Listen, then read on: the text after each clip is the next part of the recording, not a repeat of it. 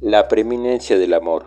Si yo hablara lenguas humanas y angelicales y no tengo amor, vengo a ser como el metal resonante o cimbalo retumbante. Si tuviera el don de profecía y entendiera todos los misterios, y tuviera todo el conocimiento, y si tuviera toda la fe, de tal manera que pudiera trasladar los montes, no tengo amor, nada soy.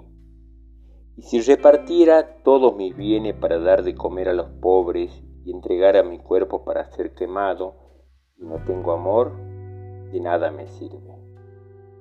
El amor es paciente y bondadoso, no es envidioso, ni jactancioso, ni se envanece, no hace nada impropio, no es egoísta, no se irrita, no es rencoroso, no se alegra de la injusticia, sino que se une a la alegría de la verdad.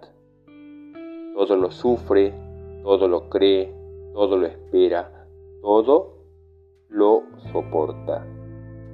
El amor jamás dejará de existir.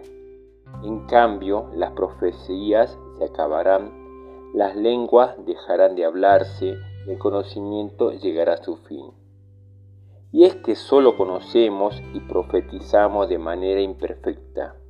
Pero cuando venga el perfecto, lo que es imperfecto se acabará. Cuando yo era niño, mi manera de hablar y de pensar y razonar era la de un niño.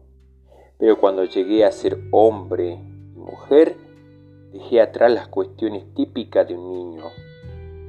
Ahora vemos con capacidad cómo a través de mi espejo Día a día vemos cara a cara.